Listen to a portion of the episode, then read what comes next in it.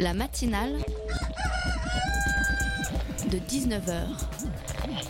Et bah, c'est une émission qui parle de société, politique, euh, Culture alternative. On va aussi parler de sport, euh, de gens dans la rue. et l'actualité en règle générale. On va peut-être parler des corbeilles à linge pas en osier d'Auvergne. voilà, il y aura, il y aura des invités. Sociologues, des invités chercheurs. Les invités ne diront que des choses intelligentes. Ça va peut-être s'étriper un peu de temps en temps, mais La matinale de 19h, du lundi au jeudi jusqu'à 20h sur Radio Campus Paris.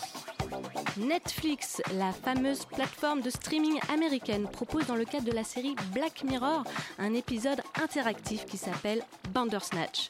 Je l'ai testé et c'était une expérience pour le moins intéressante.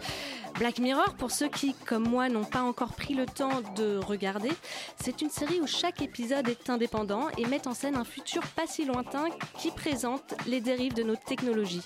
Autour de moi, on m'a présenté la série comme étant un peu déprimante sur notre monde et jusque-là, je n'avais pas encore trouvé l'envie de passer une soirée déprime. Mais là, le dernier coup de com' sur cet épisode dans lequel on aurait le pouvoir sur l'intrigue m'a justement intrigué.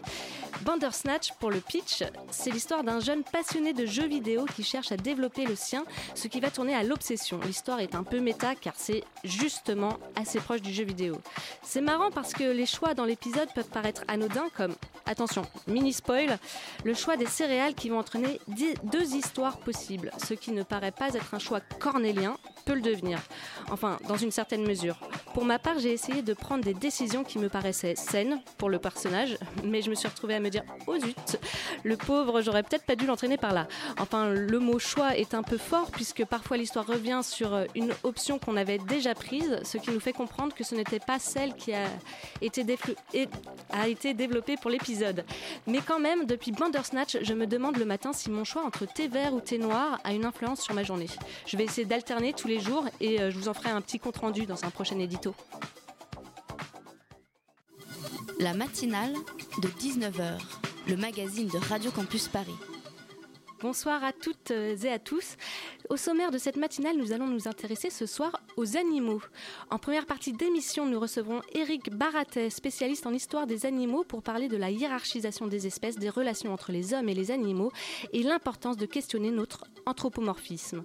Puis à partir de 19h30, nous nous intéresserons à la zoothérapie, une discipline qui vise à mieux être grâce aux animaux.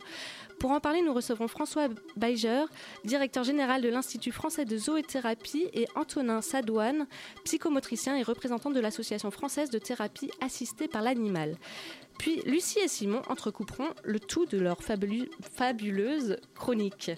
Donc restez bien à l'écoute, car comme le dit le générique de l'émission, les invités ne diront que des choses intéressantes. Vercors, l'auteur des Animaux dénaturés publié en 1952, exprime bien les difficultés que l'homme a toujours rencontrées pour se définir par rapport aux animaux. Déjà en 1637, Descartes note que les savoirs acquis par les êtres humains pourraient les rendre comme maîtres et possesseurs de la nature. Au XIXe et au XXe siècle, l'euphorie scientiste accentue la sensation de suprématie de l'homme. En 1822, Auguste Comte prône une action collective que, dans l'état actuel de toute leur connaissance, les hommes civilisés peuvent exercer sur la nature pour la modifier à leur avantage, en dirigeant toutes leurs forces vers ce but. Deux siècles plus tard, nous y sommes. L'homme est capable de modifier le climat de la Terre, il exploite jusqu'à épuisement toutes les ressources de la planète. Pour nourrir une population qui croît de plus en plus vite, nous abattons chaque année environ 240 milliards d'animaux. Certains dénoncent un massacre, d'autres un génocide. Et des voix de plus en plus nombreuses s'élèvent pour condamner l'expérimentation animale ou l'élevage en particulier intensif. Ainsi, aujourd'hui, la question que se posait Vercors il y a plus de 60 ans n'a rien perdu de son acuité. Au contraire, la frontière entre l'homme et l'animal apparaît de plus en plus fragile, en particulier au regard des avancées de la science dans la compréhension de l'intelligence animale. Vous venez d'entendre un extrait de la série de Michel Albert-Ganti dans LSD, la série documentaire diffusée sur France Culture en mai 2018. Quel rapport entretenons-nous avec les animaux? Est-ce que les liens que nous pouvons entretenir avec eux ont toujours été les mêmes au cours de l'histoire? Avons-nous réellement le pouvoir sur les animaux? Et sommes-nous vraiment plus intelligents qu'eux? Tant de questions autour du monde animal restent en suspens, enfin plus pour très longtemps, puisque ce soir, la matinale de 19h reçoit Éric Baratet, spécialiste en histoire des animaux à l'université Jean Moulin Lyon 3 et auteur de nombreux ouvrages, dont ces deux derniers, Point de vue animal, une autre version de l'histoire, et Biographie animale, paru aux éditions du Seuil. Bonsoir. Bonsoir.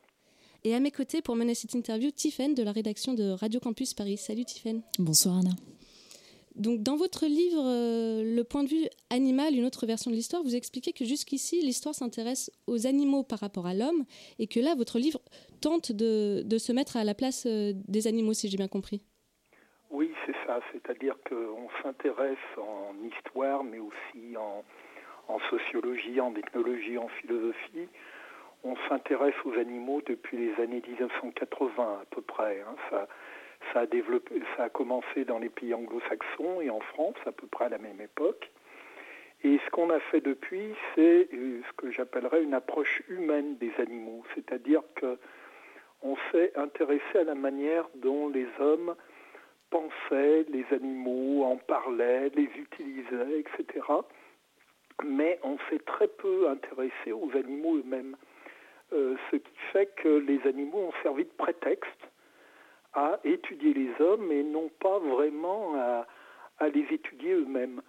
Et euh, donc le but des livres que vous avez euh, cités, c'est justement d'inverser le propos, c'est-à-dire de vraiment s'intéresser à ce que sont les animaux et notamment à leur place dans l'histoire, à la manière par exemple dont ils ont vécu l'histoire euh, des hommes, dans lesquels une histoire dans laquelle les hommes les ont entraînés, mais aussi euh, s'intéresser par exemple à l'histoire de leur comportement, à l'évolution de leur comportement, etc. C'est-à-dire vraiment les placer en, en héros de leur propre histoire et non pas en prétexte à parler des hommes. Hmm. Euh, et donc Eric Baraté, pour revenir sur votre euh, démarche initiale, euh, vous notez dans votre livre Le point de vue animal que la plupart des pionniers de l'histoire des animaux ont une démarche qui était assez partisane, notamment des, vétérinaires et des zootechniciens qui mettent en valeur leur champ d'expertise. votre démarche à vous, c'est une démarche militante ou une démarche historique? Alors c'est une démarche historique. Hein. Je suis historien, professeur d'histoire, donc mon but est une démarche historique. Alors les, les personnes dont vous avez parlé, c'est vrai que cette histoire des animaux a été créée par des amateurs, des historiens amateurs, au bon sens du terme, des gens qui s'étaient intéressés au XXe siècle à cet aspect, donc des vétérinaires, des, chasseurs, des pêcheurs, etc., mais qui avaient tendance à vouloir, euh, dans leur approche, euh, glorifier leurs pratiques ou justifier leurs pratiques. Euh, ce que je fais n'est pas du tout la même chose. Hein. Ce qui m'intéresse, et d'autres collègues euh, qui travaillent aussi sur l'histoire des relations entre les hommes et les animaux, ce qui nous intéresse, c'est de faire une, histoire qui soit documentée, qui soit prouvée, et, non pas une histoire euh, militante ou qui essaye de, de, prouver une cause.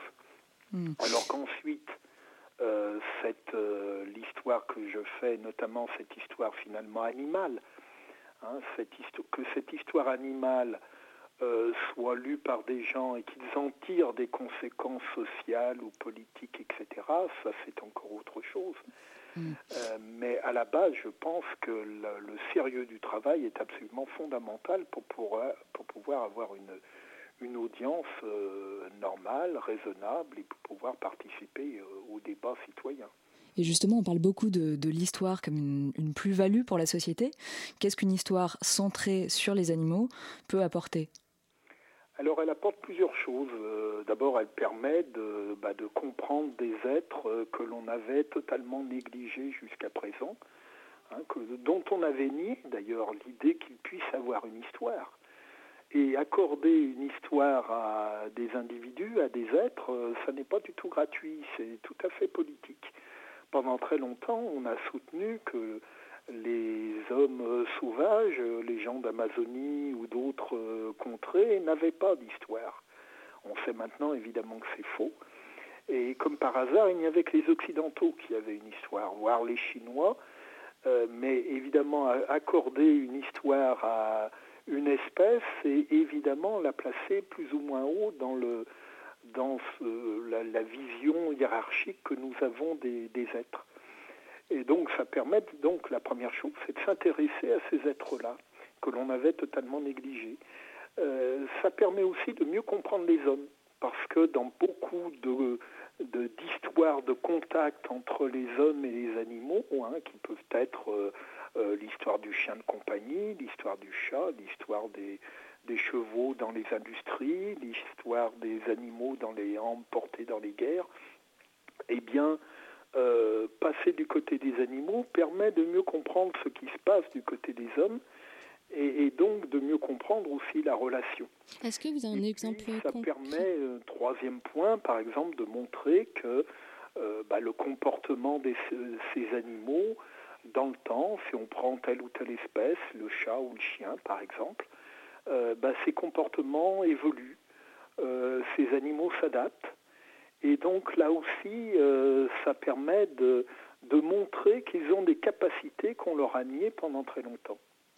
Euh, est-ce que vous avez des exemples, par exemple, d'a priori euh, par rapport aux animaux qu'il faudrait déconstruire?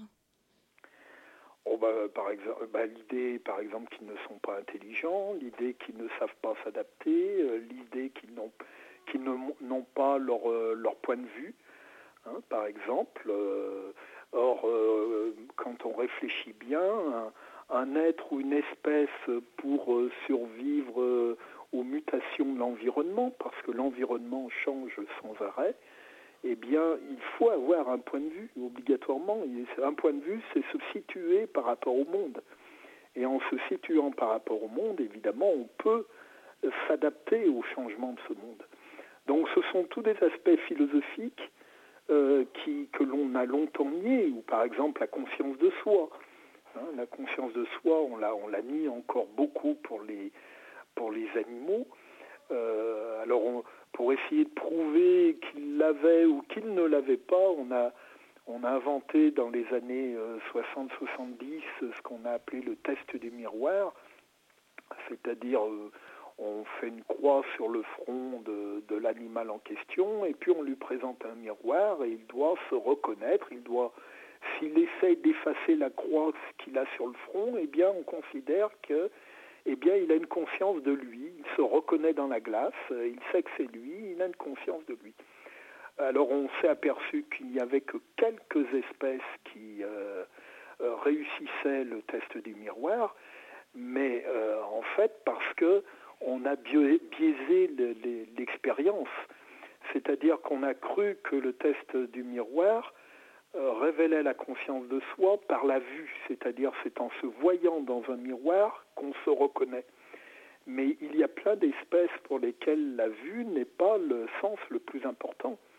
Euh, beaucoup d'espèces comme le chien, par exemple, euh, l'odorat est beaucoup plus important. Donc c'est pas c'est pas un miroir euh, visuel qu'il faudrait tendre au chien, par exemple. Ça serait plutôt un miroir olfactif. Et ça, on ne sait pas le faire. Mais ça montre que si on s'intéresse aux animaux, petit à petit, on arrive à déconstruire tout ce genre de, d'idées préconçues et qui nous ont longtemps empêché de bien comprendre les animaux et de, de s'intéresser à eux. Et euh, comme, euh, comme l'être humain, est-ce que les animaux évoluent au cours de l'histoire?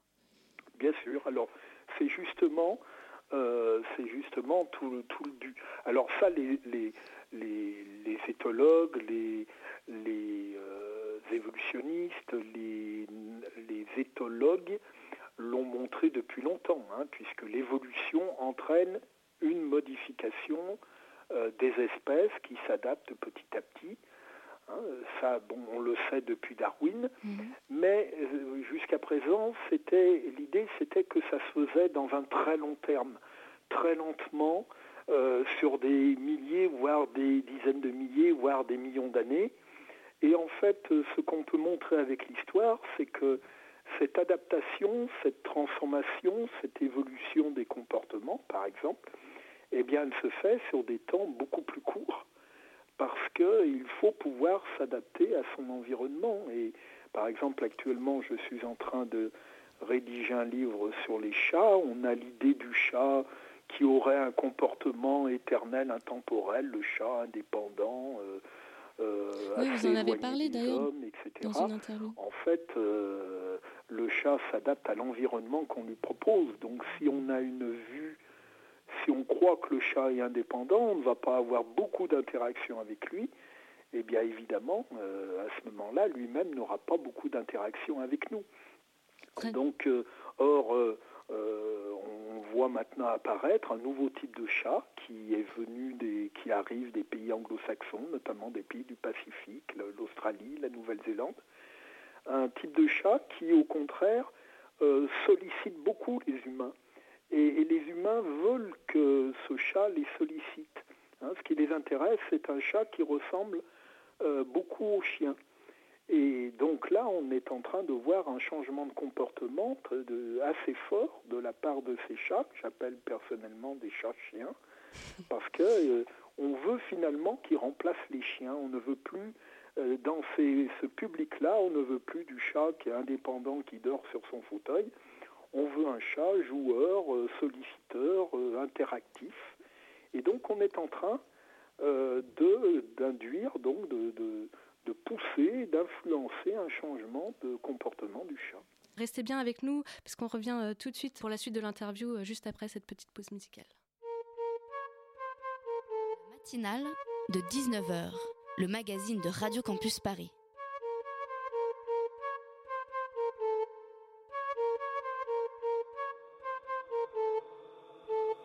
« 21 ans et une montre à 15 balles j'ai 30 ans pour faire 500 fois plus, ça se tente.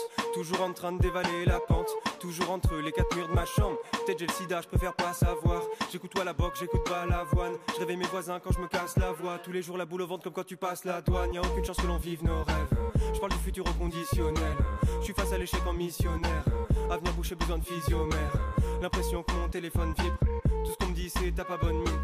De moins en moins d'amis, ça ira mieux demain. J'en suis pas si sûr, mais pas J'en suis pas si sûr, ma copine est fidèle. J'en suis pas si sûr, est-ce vraiment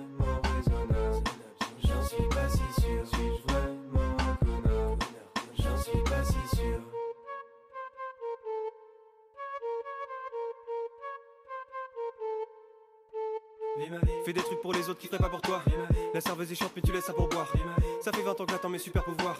Dès le réveil, je me sens coupable, je sais pas pourquoi. Je suis pas sûr, pas sûr de mes techniques de drague. Pas sûr, pas sûr de mon estime de moi. Je suis pas sûr, pas sûr d'être pas sûr, pas sûr. Je suis pas sûr, pas sûr, mais j'en suis pas si sûr. Je me tape des que sur des meufs, moi jolies que la mienne. Toujours crevé comme si j'avais pas dormi la veille. Plus je me repose, plus ma motivation disparaît. Dernière cigarette, eh. Limite fier quand je me lève avant midi. Chaque journée remplie de mystères. Je suis pas 50 cent, je suis au cirque d'hiver. Mes potes disent qu'ils m'aiment. J'en suis pas si sûr, mes parents disent qu'ils m'aiment. J'en suis pas si sûr, ma copine fidèle. J'en suis pas si sûr, est-ce vraiment raisonnable? J'en suis pas si sûr, suis-je vraiment un connard? J'en suis pas si sûr,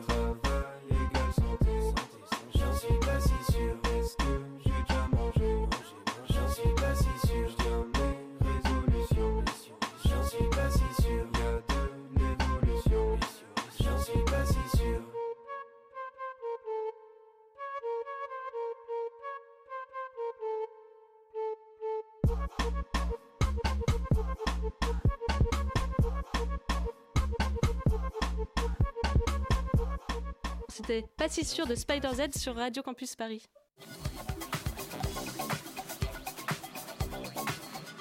On est de retour euh, dans la matinale avec Eric Baratet pour parler des animaux et des liens que nous avons avec euh. Euh, oui, Eric Baraté, je voudrais revenir sur ce que vous aviez commencé à expliquer euh, juste avant la pause musicale, sur l'évolution notamment des, euh, des, chats, des chats domestiques. Et un des points que je trouve très intéressant dans votre démarche, c'est que vous avez une étude, par exemple, du travail, de l'impact du travail sur le corps des animaux, que vous menez à peu près de la même manière qu'on peut avoir une étude de l'impact du travail sur le corps ouvrier, par exemple. Est-ce que vous seriez à même de nous définir quels sont les, euh, facteurs ou, euh, les, protocoles d'évolution de, de, ces animaux dans la mesure? Apparemment ce sont des protocoles qui, des protocoles qui sont plutôt sociaux oui, alors euh, en, fait, ces animaux vont, euh, si on prend le cas du chat par exemple, mais c'est la même chose pour le chien, il a aussi changé de comportement entre, par exemple, entre 19e et 20e siècle. Euh, ces animaux, ces chiens ou ces chats, bah, s'adaptent à l'environnement qu'ils ont autour d'eux. Alors qu'est-ce que c'est l'environnement? C'est l'environnement physique, mais c'est aussi l'environnement humain. Et cet environnement humain, eh bien, euh, il se détermine par la culture des humains qui sont là, par la, société euh, qui est en place, par euh, leur manière de faire. Et cela influe sur les propres manières des, animaux, des chats ou des chiens. Le fait de parler, par exemple, à son chat ou son chien n'est pas du tout un geste innocent. On sait maintenant que eh bien, ça, permet une, une compréhension plus forte du chien euh, ou du chat, euh, alors que pendant longtemps, c'est quelque chose qui ne venait à l'esprit de personne. Parler à un chat, par exemple, il faut attendre vraiment la, fin du 19e siècle, même le 20e siècle, pour qu'on voit dans les documents les gens se mettre à parler à leur chat. Et ça a été prouvé maintenant, c'est tout à fait efficace. Euh, donc ça peut être le, parler, ça peut être aussi la caresse, ça peut être le fait par exemple de se promener ou de jouer avec son chat ou avec son chien. Le jouer est aussi une, interaction extrêmement importante et, qui permet de rapprocher les points de vue et qui permet de beaucoup mieux se comprendre. Ce qui suppose qu'un un chat, un chat en France ou un chat au Bangladesh, par exemple, n'ont pas les mêmes comportements sociaux. Exactement. Exactement, c'est-à-dire qu'il y a une variation des comportements dans le temps, mais il y a aussi une, variation du comportement dans l'espace. Et c'est la même chose. Donc on voit arriver maintenant euh, des pays anglo-saxons du Pacifique et c'est en train de passer aux États-Unis et ça arrive maintenant en Europe. On voit apparaître donc ces nouveaux types de chats euh, qui ne se comportent pas du tout comme nos chats habituels en Occident. ce qui suppose que c'est la, société, euh, c'est la société humaine qui va avoir une incidence sur euh, les comportements sociaux des animaux. Exactement. Et, puisque ces chats se comportent à ce moment-là d'une manière différente, beaucoup plus interactive, eh bien, ils forcent aussi les humains à se comporter différemment. C'est un effet boule de neige, si vous voulez. Hein. C'est-à-dire que les uns et les autres se sollicitent et euh, les comportements des uns et des autres euh, changent et s'adaptent. Hein, à tel point, par exemple, qu'aux États-Unis actuellement, depuis une dizaine d'années, dans les refuges, euh, les, organisateurs des refuges se sont aperçus que les, gens qui venaient chercher des, chats voulaient des chats joueurs. et ne voulaient pas les chats qui ne jouent pas. Et donc ça a posé problème parce que aux États-Unis, il y a encore une majorité de chats qui ne sont pas très joueurs. Et ils sont allés, ces refuges sont allés jusqu'à mettre des jouets euh, dans les cages pour faire croire que les chats étaient joueurs. Parce que comme ça, ils avaient beaucoup plus de chances d'être adoptés. Alors avec un, effet négatif, c'est qu'au bout de quelques jours, les, gens qui avaient adopté ces chats se sont aperçus qu'ils n'étaient pas joueurs et bien souvent les ont ramenés. Hein. mais on voit bien où est la demande. Euh, de la population ou d'une partie croissante de la population. Là, vous parlez, euh, là, vous parlez d'une interaction humaine qui crée un leurre sur le comportement d'un animal, pas, pas de, du changement fondamental du, du comportement animal lui-même. Parce que euh, obligatoirement, obligatoirement, les éleveurs, par exemple, comprennent maintenant dans les pays anglo-saxons, les éleveurs comprennent très bien quelle est la demande des, des populations. Et donc, on va sélectionner petit à petit des chats qui euh, ont ce comportement beaucoup plus, euh, beaucoup plus euh, solliciteur. Et ce comportement, on sait aussi maintenant que par l'épigénétique, par la modulation de l'expression des gènes par l'environnement, eh bien, la pression environnementale, c'est-à-dire la sollicitation humaine, fait que ce changement de comportement des chats va se transmettre d'une génération à l'autre. Hein. c'est ce qui fait qu'au bout d'un moment, si la demande est, importante euh, et, devient de plus en plus forte, eh bien, on va voir petit à petit notre population de chats euh, se transformer. Euh, ça commence pour l'instant, mais on voit très bien où est la tendance, et c'est exactement d'ailleurs ce qu'on a fait pour les chiens. Euh, la, plupart des chiens du 19e siècle n'étaient pas nos chiens de compagnie, hein. c'était des chiens errants euh, qui n'avaient pas du tout envie d'avoir des contacts avec les hommes. Euh, lorsque les hommes s'approchaient d'eux, ils, stressaient, hein, parce que les hommes souvent se comportaient d'une manière très violente avec eux, et donc il y avait très peu de contacts. De nos jours, avec nos chiens de compagnie, c'est exactement l'inverse. Euh, le chien de compagnie, il stresse lorsque son maître s'en va. hein. Il, fait ce que les vétérinaires appellent de l'anxiété de séparation. Le chien errant du 19e siècle, il n'y avait pas du tout d'anxiété de séparation, c'était au- contraire une anxiété d'approche. Mais là, on a, on a donc changé totalement les comportements de, de nos chiens. hein. On en a fait, il n'y a plus de chiens errants, on les a éliminés, il n'y a plus que des chiens de compagnie. Et ces chiens, de, compagnie, on en a fait des animaux joueurs.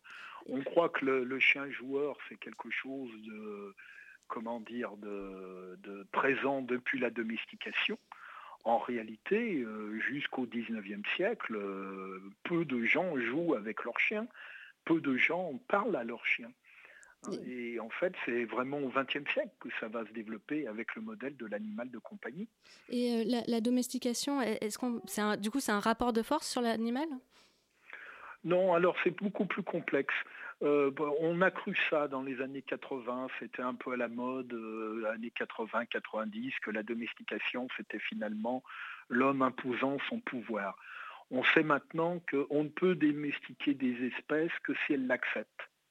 Hein, Il faut que l'espèce trouve son intérêt à la domestication. Et dans le cas du chien, par exemple, on pense que euh, des loups euh, se sont aperçus qu'en suivant des chasseurs euh, il y a à peu près euh, 35 000 ans, eh bien, et- ben, eux-mêmes pouvaient disposer de carcasses, de charognes beaucoup plus facilement, c'est-à-dire les proies que les chasseurs avaient tuées et qu'ils laissaient en partie sur place et que les loups pouvaient finir. Hein, Et donc, euh, ça a été un avantage pour les loups et c'est comme ça que certains ont dû accepter un, un lien de plus en plus fort, une proximité de plus en plus forte avec euh, des chasseurs et ça a entraîné la domestication, mais la domestication de quelques individus qui ensuite ont donné une nouvelle espèce, le chien. Ce qui fait qu'on pourrait un peu distinguer euh, d'une part euh, l'exploitation animale et de l'autre quelque chose qui serait plus de l'ordre de la collaboration interespèces Alors il y a souvent, en fait dans l'exploitation, il y a souvent aussi collaboration. Euh, Lorsqu'on prend par exemple les chevaux de mine au 19e siècle, hein, alors ces animaux, on pourrait dire, ils sont exploités évidemment, ils ont des conditions relativement difficiles, le travail est difficile, en même temps, euh, et les compagnies minières le savent très bien à l'époque, on ne peut pas, un, cheval ne peut pas bien travailler s'il n'y a pas une bonne collaboration avec le conducteur. Si les choses se passent mal, eh bien le cheval se met en grève, il va tomber malade, il va refuser de travailler, il va devenir agressif, etc., etc. Et donc l'un des soucis des compagnies minières au XIXe siècle, c'est de trouver de bons conducteurs, Euh, c'est-à-dire des conducteurs qui établissent une collaboration avec l'animal et qui fait que l'animal va accepter à ce moment-là de, travailler. Et on, trouve ce genre de choses euh, dans, la plupart des cas. Euh, ça, se passe comme cela. Euh, sauf évidemment dans des cas de, maltraitance notoire comme dans la corrida, etc., où là, on ne peut pas vraiment parler de collaboration. Mais dans beaucoup d'utilisation de la force des animaux, par exemple, eh bien, cette collaboration, je ne dirais pas qu'elle est obligatoire, mais elle est importante si on veut que l'animal travaille bien.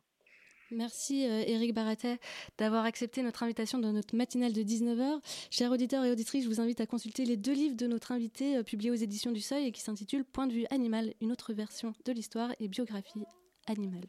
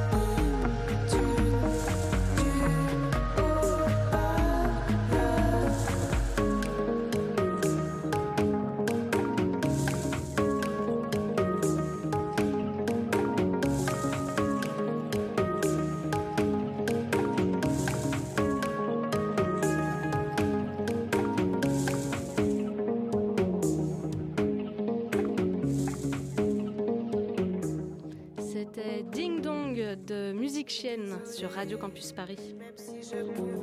La matinale de 19h du lundi au jeudi jusqu'à 20h sur Radio Campus Paris. À 40 ans, Freud a pris la décision de ne plus pratiquer le coït car il risquait d'être père. Salut Lucie. Tu vas nous parler d'abstinence du coup? Euh, Pas vraiment. Alors déjà, bonne année tout le monde. J'espère que vous avez passé un bon réveillon, des belles fêtes et que les 3 kilos que vous avez pris en valaient la peine. Moi, ma nouvelle année commence hyper bien. Mon mec m'a quitté car euh, je pensais que j'étais enceinte. Oh.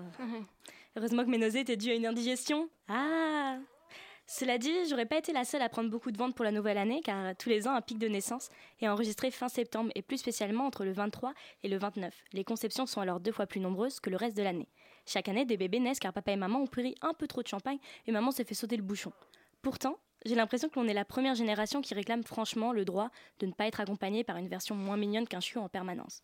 Et il y a plein de raisons de ne pas vouloir en- d'enfants en réalité. C'est un peu écologique. Il y a même un mouvement qui s'est créé, les, les GINK, Green Inclination No Kids, avec l'accent c'est bien.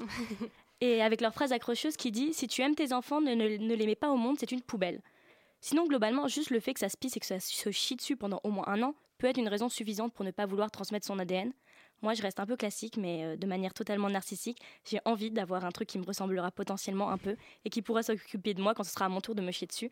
Je dis ça de manière cynique, car en vrai, je suis totalement gâteuse quand je vois un bébé. J'adopte une attitude totalement débile en lui souriant, comme si c'était la huitième merveille du monde. Alors que si on, me met la pyramide de Khéops, qui a vraiment gagné sa place dans les merveilles du monde, je suis quasi sûre de pas faire euh, gazou gazou, trop mignon. Mais, mais c'est vrai que ça se démocratise de plus en plus de dire je veux pas d'enfants. Mais de l'autre côté, je vois aussi apparaître une certaine réticence quand je dis que moi, je, je veux des enfants. J'aimerais bien en avoir trois, parce que j'aime bien ce chiffre. Et le dernier mec à qui je l'ai dit, j'ai pu voir dans ses yeux qu'il a hésité à mettre deux préservatifs. Car c'est vrai que vouloir des gosses, c'est pas un choix qu'on doit prendre à la légère, faut bien y réfléchir. Perso, j'ai tendance à paniquer quand je dois faire un choix. Au resto, je finis toujours par changer de plat au dernier moment car je panique et que le serveur me fixe dans les yeux comme si mon choix était vraiment important pour lui. Du coup, 9 fois sur 10, je finis par prendre un plat à base de coriandre alors que c'est dégueulasse la coriandre. Donc ce genre de réaction un peu aléatoire, ça me fait un peu peur car si je fais pareil avec un enfant, il va passer 9 mois dans mon ventre et finalement au dernier moment, je vais me dire "Ouais, non, bof, en fait, je peux utiliser la garantie échange 30 jours sur cet article." Après, je me rassure en me disant que j'aime réellement les enfants. J'aime leur naïveté, j'aime leur candeur, j'aime leur innocence. Je donne des cours de théâtre dans les écoles primaires et l'autre jour, il y a une petite, mais vraiment adorable, qui vient vers moi et elle me dit euh, T'es trop belle. Merci, c'est gentil. Tes cheveux, c'est tes vrais cheveux? Euh, Oui, oui. Et tes cils, c'est tes vrais cils? Euh, Oui, oui. Et tes yeux bleus, c'est des vrais Oui, oui. Et tes boutons? Sympa. Merci. Mais je pense que la vraie question qu'il faut se poser quand on réfléchit à la possibilité d'avoir ou non des gosses, c'est est-ce que je suis prête à vouloir supporter une version miniature de moi-même qui pourra potentiellement finir par m'annoncer à 22 ans, après son master en droit, que finalement, après avoir lu un article sur Vice, devenir berger en Savoie, c'est vraiment ce qu'il a envie de faire? Sur ce, comme l'a dit le ministère de la Santé, la meilleure contraception, c'est celle que l'on choisit. Enfin, je ne sais pas pourquoi je dis ça. Et euh, surtout, n'oubliez pas, tout va bien, enfin, jusqu'à la prochaine fois. Ah ben Merci Lucie pour cette euh, fabuleuse chronique. La matinale de 19h du lundi au jeudi jusqu'à 20h sur Radio Campus Paris.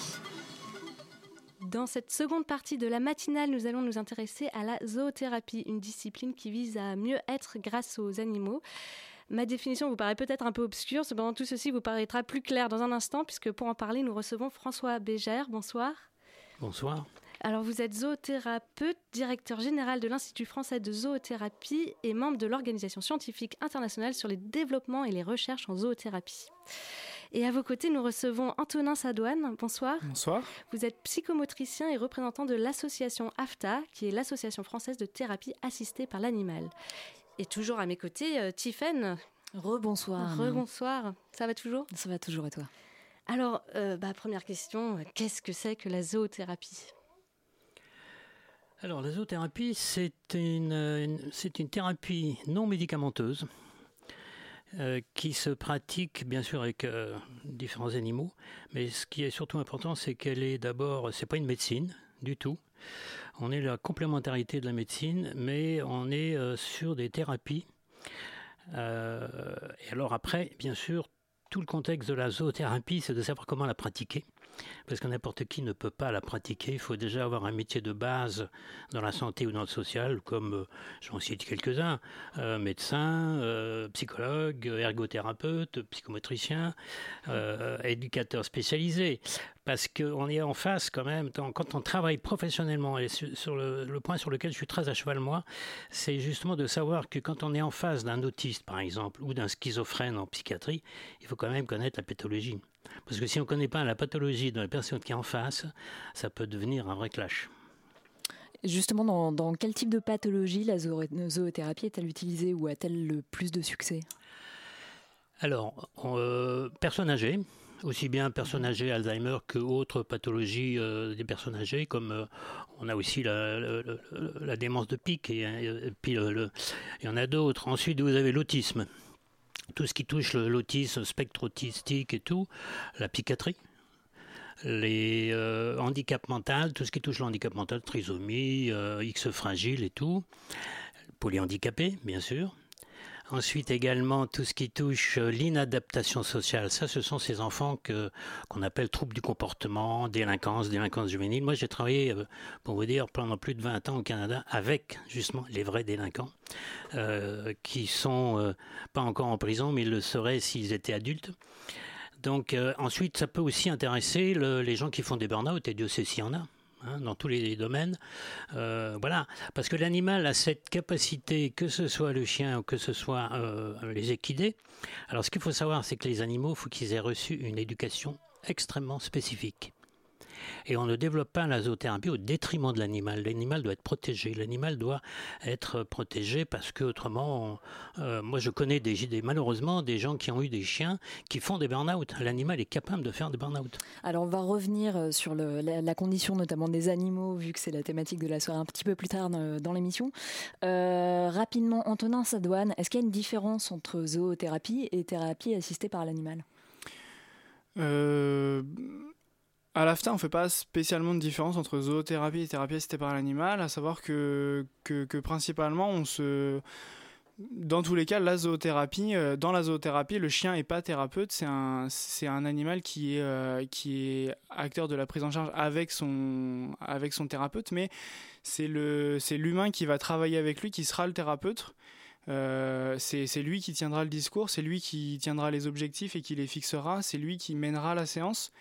Le chien, c'est, euh, ce sera euh, l'outil motivationnel, ce sera l'outil euh, de, déblocage, ce sera, enfin, il sera tout ce qui peut, tout ce que peut apporter un chien dans la relation avec avec un humain ou avec, enfin, avec un humain. Cependant, voilà, qu'on parle de zoothérapie ou de, thérapie assistée par l'animal, dans tous les cas, c'est pour ça qu'on dit bien que la personne qui fait de la zoothérapie, il doit être, il doit avoir un diplôme, enfin, il doit être formé. À- au patient qu'il a en face de lui parce que c'est pas le chien qui doit qui doit s'adapter c'est lui qui doit adapter euh, la présence du chien dans la dans la prise en charge. Et, euh, et donc du coup voilà qu'on parle de zoothérapie ou de, de thérapie assistée par un animal euh, au final ce sera toujours le même ce sera toujours le même principe. C'est un synonyme. Alors, l'AFTA travaille avec des chiens. Néanmoins, avec quels animaux on peut travailler en zoo- zoothérapie? En zoothérapie, vous pouvez travailler avec, euh, des chiens, des chevaux, euh, vous pouvez travailler avec euh, certains nacs comme, les, lapins ou autres, comme apaisement. Après, à l'AFTA, nous, on travaille uniquement avec des chiens. Maintenant, il, existe, des zoothérapeutes travaillent avec tout type de tout type d'animaux, mais, euh, mais c'est vrai qu'avec le chien, en fait, euh, nous, on centre, on centre notre pratique avec le, avec le chien parce que du coup, on est formé vraiment et accompagné là-dedans. On travaille avec euh, des éducateurs canins et des chiens formés. Euh, les chiens, on les a avec nous et c'est notre animal de compagnie en dehors du travail aussi. Et, euh, par principe, on est centré avec eux et on essaye de faire du travail de qualité déjà avec un chien avant de- d'envisager d'autres animaux. Hum, Il y a des animaux qui sont plus adaptés à certaines pathologies, euh, François Léger Absolument. Déjà, d'ailleurs, déjà dans les chiens. N'importe quel chien ne peut pas être euh, médiateur. Euh, pour répondre à votre question d'avant, euh, le chien, c'est un médiateur. C'est un médiateur entre son patient, le patient du et le thérapeute. Mais ce qui est très important, c'est que le chien appartienne au thérapeute et que le thérapeute, c'est lui qui l'a éduqué le chien. Parce que c'est très important, ce binôme, cette façon justement d'être complètement ensemble. Euh, si moi je regarde mon chien, euh, Dieu sait si j'en ai éduqué, il comprend par mon regard, et moi par son regard, je comprends ce qu'il veut me communiquer. Donc c'est extrêmement important que l'animal soit vraiment éduqué. Alors vous avez les chiens, pas n'importe lesquels, de préférence des chiens poils longs parce que, alors, je vais vous donner l'exemple très flagrant. Vous mettez à votre droite un chien à poil long, à votre gauche un chien à poil très court. Vous fermez les yeux et vous le caressez. Lequel vous donne le plus d'émotion Potentiellement les poils longs. Voilà. Et comme on cherche de l'émotion parmi tous ces problématiques que, que l'on rencontre, ces pathologies, après il y a le poney. Excellent. Mais là encore, il faut choisir le poney, pas n'importe lequel. Un poil long? À poil long euh, De préférence, mais le poney à poil court, c'est rare, à moins qu'on les rase. Hein. Ensuite, vous avez aussi l'âne, excellent comme médiateur, surtout pour les jeunes qui sont en problème scolaire. Parce que tout à l'heure, je ne vous ai pas parlé, mais il y a aussi les, les troubles des apprentissages qui est très important. Aujourd'hui, on a énormément d'enfants dyslexiques, dysphasiques, dyspraxiques. Euh, il faut savoir que moi, l'institut que je dirige, c'est un organisme de formation où on forme que les professionnels de la santé et du social. Et entre autres, on reçoit des enseignants qui ont des problèmes avec les enfants dans les écoles, phobie scolaire, dyslexique, ne veut plus, et voilà. Et tout ça, ça peut se travailler avec un animal. Mais là encore, l'âne est excellent aussi pour les délinquants. Parce que l'âne a une figure euh, un peu autiste, si on veut dire. Il regarde, il a ses grandes oreilles, on a toujours dit que l'âne était euh, le dernier des cancres, alors que c'est pas vrai, c'est une intelligence extraordinaire. Seulement, c'est très têtu, comme beaucoup d'humains. Ensuite, dans les, dans les rongeurs, vous avez le cochon d'Inde qui est extraordinaire parce qu'il parle ceux qui ont des cochons d'Inde vont tout de suite le reconnaître. Un cochon d'Inde, ça parle, ça couine. Oui, ça couine. D'ailleurs, c'est pourquoi on l'appelle le cochon d'Inde, parce que quand euh, les Espagnols sont allés euh, chercher la, la fameuse euh, l'Inde, hein, ils ont passé par où? Ben, Par l'Amérique du Sud. Et c'est au Pérou qu'il y a les plus grands cochons d'Inde qu'on a. Donc le cochon d'Inde est un excellent. Le lapin bélier aussi, par son côté un peu burlesque, les oreilles qui tombent. Alors, moi, j'arrête là parce que alors, tout ce qui est oiseau, ça sert à rien. Tout ce qui est chinchilla, ça dort le bah, jour. Ça fait, c'est pas sympa pour eux. Hein. alors, je vais pas réveiller mon, mon, mon, patient à minuit parce que le cochon, le, le, le, chinchilla est en train de vouloir jouer. Ça sert à rien. Puis, ça sert à rien parce que sinon, ça fait un peu le cirque, ça fait un barnum. Moi, je connais trop de gens qui arrivent dans des maisons de retraite avec plein de chiens, plein de machins et tout. Ça sert à rien. rien. On revient tout de suite après cette petite pause musicale. Sometimes my love may be put on hold. Sometimes my heart may seem awful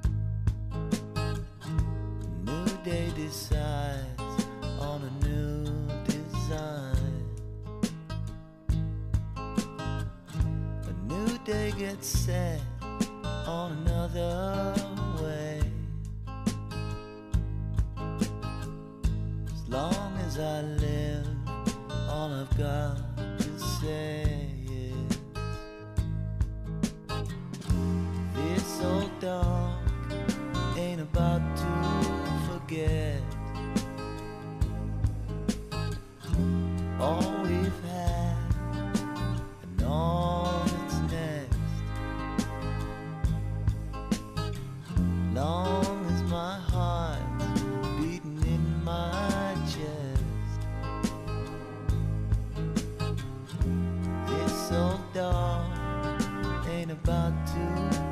This. C'était This Old Dog de Mac DeMarco sur Radio Campus Paris. La matinale de 19h sur Radio Campus Paris. Et nous revoilà pour la suite de l'interview au sujet de la zoothérapie avec François Beiger et Antonin Sadouane. Alors, euh, est-ce que vous pouvez nous décrire euh, une séance euh, avec euh, un animal, un- une séance de zoothérapie de A à Z, comment ça fonctionne? Tout dépend du patient. Tout dépend du patient. Si je prends par exemple euh, un autiste, de toute façon, dans n'importe quelle euh, séance ou atelier, parce que euh, la zoothérapie, c'est quelque chose, de, comme je dis toujours, c'est professionnel. Avec les personnes âgées, vous travaillez 20 minutes. Au bout de 20 minutes, la personne âgée qui a 90 ans, Alzheimer, elle s'endort. Donc ça sert à rien de continuer, elle, elle va se fatiguer. Donc euh, c'est des séances pour nous, en tout cas, de 20 minutes. Ah, si 20 je travaille, minutes. oui, bah oui, ça- ça- ça- il faut toujours se mettre à la place de la personne qu'on a en face de soi, donc le patient. Si c'est un jeune un peu difficile, euh, un peu justement euh, trouble du comportement euh, et tout ça, là on va travailler sur beaucoup plus longtemps, c'est clair. Mais il faut aussi un endroit spécifique. On fait pas ça n'importe où, on fait pas ça dans les couloirs. Et donc ce qu'il faut surtout, c'est poser des objectifs, parce que chaque patient a des, a des, on va dire, on va dire des défaillances. Et donc c'est là qu'il faut travailler. Si je prends une personne âgée, Alzheimer, mémoire zéro, euh, trouble du comportement un petit peu, euh, sens de l'orientation. Et moi, dans les maisons de retraite, des fois, vous voyez des gens qui déambulent, ils cherchent leur chambre, euh, ils n'arrivent pas à la trouver. Donc on va travailler ça. Ce sont des objectifs très précis qu'on travaille par l'intermédiaire de notre animal qui est lui le médiateur. On utilise un chien qui connaît sa job parce qu'il a été formé pour ça et qui nous permet justement de rentrer en contact plus facilement pour aboutir à nos objectifs. Et ensuite, il faut suivre tout ça. Donc, on a des grilles d'évaluation, des suivis par écrit. Chaque patient a son programme. C'est très, très, très pro chez nous. Enfin, ce qu'on enseigne. Sadouane, vous, vous, que- Euh, nous, on a une. euh, en fait, comme tout, comme tout projet thérapeutique, euh, il y a quand même un cadre thérapeutique qui est maintenu et ça, c'est très propre euh, à ce qu'on ce qu'on impose.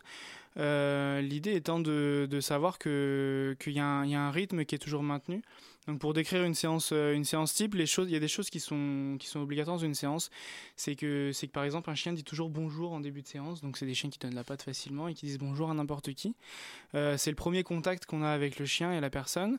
Après, ce qui va varier en fonction de la population, ce sera le nombre de personnes dans un groupe, ou ce sera si on part sur de l'individuel ou ce genre de choses. Ça, c'est ce qui varie. Euh, maintenant, euh, maintenant, voilà, les objectifs sont fixés et, là, où, là où le cadre thérapeutique est important, c'est euh, qu'on va partir sur, sur un bon jour. Ensuite, vous allez avoir du coup des objectifs qui seront fixés et qui seront travaillés. Après, la manière de le travailler, ça, ça varie d'une personne à l'autre et d'un- d'une séance à l'autre, d'un groupe à l'autre. On essaye d'avoir des patients qui, enfin des résidents ou des patients qui sont, qui sont pour le coup sur des, problématiques ressemblantes ou qui du moins euh, dans un groupe sont cohérentes à travailler ensemble. Euh, et ensuite, euh, ensuite voilà. En fonction de la population que vous avez, euh, on, peut varier, euh, on peut varier les objectifs. Euh, ça peut être caresser le chien pour travailler différentes choses, tout ce qui est déliement digital ou, ou autre chose, comme ça peut être lancer des balles pour travailler l'amplitude de tel ou tel membre. Enfin voilà, après, après c'est, libre au professionnel de travailler les objectifs qu'il a à travailler, à savoir qu'on peut travailler tout ce qui peut se travailler en, en psychomotricité, en ergothérapie, en, sur le plan éducatif, tout ce, tout ce qui est abordé euh, dans ces, dans ces métiers-là peut être abordé avec un chien et adapté. Euh, vraiment, tout est réalisable. Même de la relaxation, c'est faisable avec un chien. C'est ce que. Et Antonin Sadouane, du côté de l'AFTA, euh, est-ce que ce sont des professionnels, typiquement des thérapeutes, qui font appel à vous, ou est-ce que ce sont directement les patients? Alors nous, du coup, on, on monte des projets thérapeutiques dans des structures. C'est-à-dire que ça va être euh, des EHPAD, des IME, des centres pénitentiaires. euh, vous allez avoir encore des CESAD ou, euh, ou toute autre structure de vie ou d'accueil où, où il y a une équipe, où il y a une équipe pluridisciplinaire ou pas d'ailleurs, ou un médecin coordinateur du moins. Euh, pour pouvoir euh, pour que les objectifs avec eux soient fixés, c'est eux qui connaissent le patient un peu plus que nous. Nous maintenant, on va récupérer des informations, monter les projets, les réajuster par la suite. On fait notre euh, notre notre métier de, de psychométricien d'ergo ou d'éducateur, parce que c'est les trois seuls métiers qu'il y a qu'il y a à l'AFTA. Ça résume quand même une bonne partie. Après, on n'est pas fermé non plus à d'autres d'autres professions.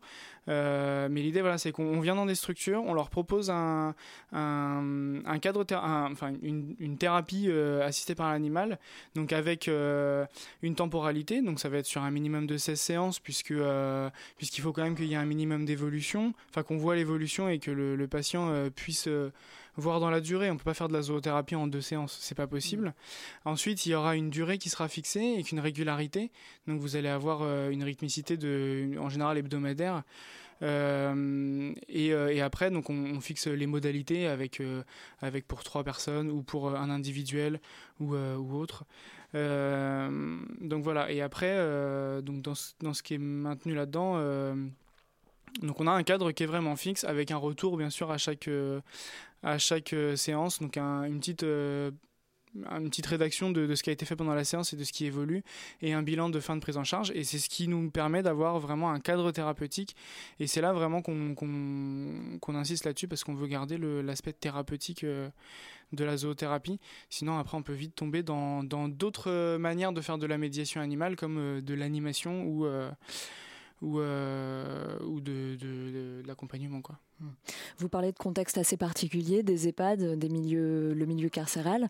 Est-ce qu'on a une idée des, des, résultats de la zoothérapie dans ce genre de contexte? Il y a plein d'écrits aujourd'hui euh, qui sont que je peux je pourrais vous transmettre il y a plein d'écrits euh, autour de la zoothérapie qui montrent qui montrent les, les, preuves que ça fait et les et ce que ça apporte euh, maintenant, euh, voilà, on en a sur le, sur le site internet de l'AFTA. Vous avez différents écrits euh, qui sont en ligne qui montrent voilà, des études qui ont été faites sur des projets thérapeutiques.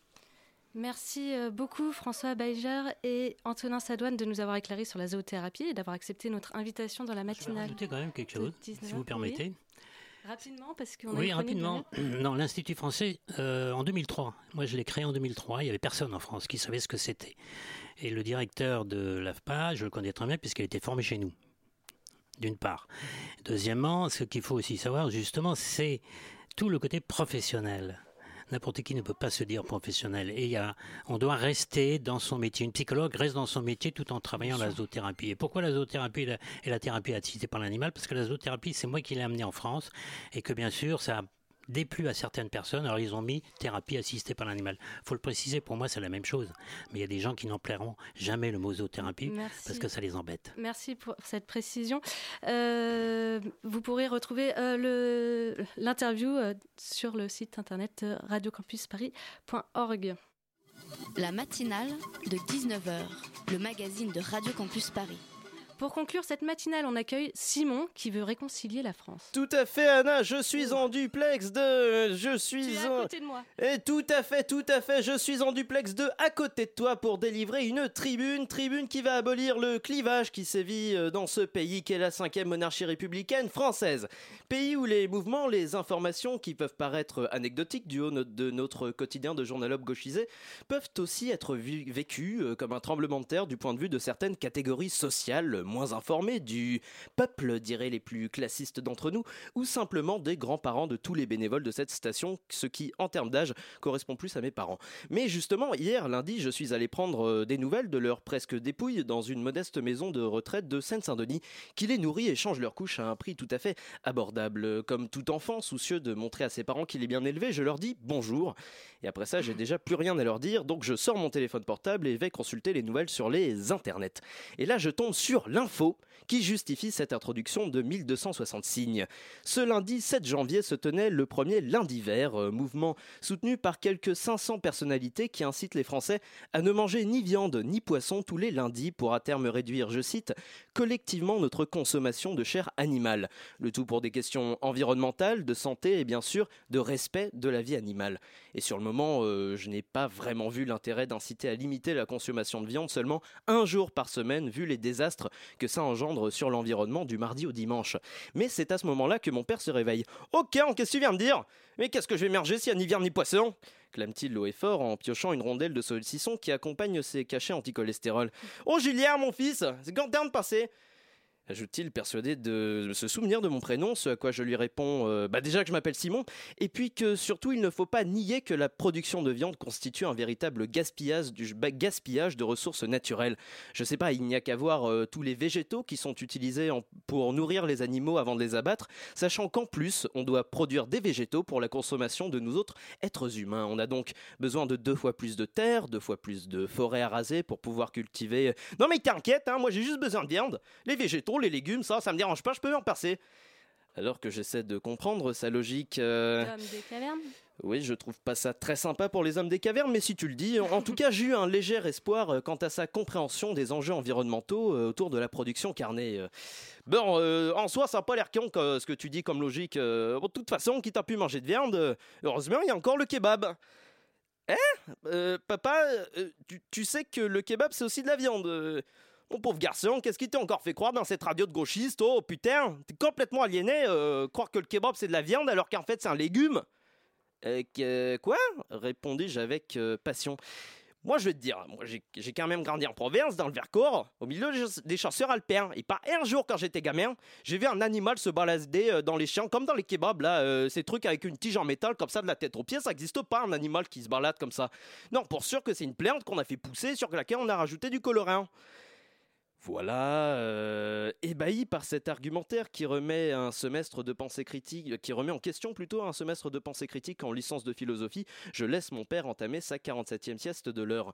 Je quitte alors la maison de retraite et commence à déambuler dans la rue au même rythme que mes pensées.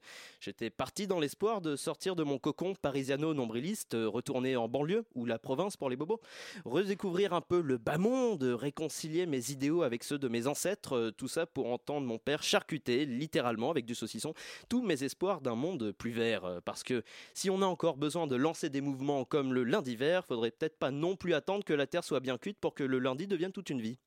Merci, euh, euh, Simon pour cette chronique à point. Et nous arrivons déjà au terme de cette matinale. Merci Adèle à la Réal, Tiffen pour les co-interviews rondement menées, à Lucie et Simon pour leur chronique et à Bettina pour la coordination. Pour retrouver l'émission euh, sur le web, ce sera à la page de la matinale de 19h sur radiocampusparis.org. Mm, Merci. Je ne sais pas pourquoi j'ai écrit merci à un moment, mais c'est pas grave, merci. Et puis, euh, ne vous en faites pas, la matinale revient demain, toujours à 19h. Bougez pas. Je sais pas ce qu'il y a après, mais ça, ça promet d'être bien. C'est Radio Campus Paris.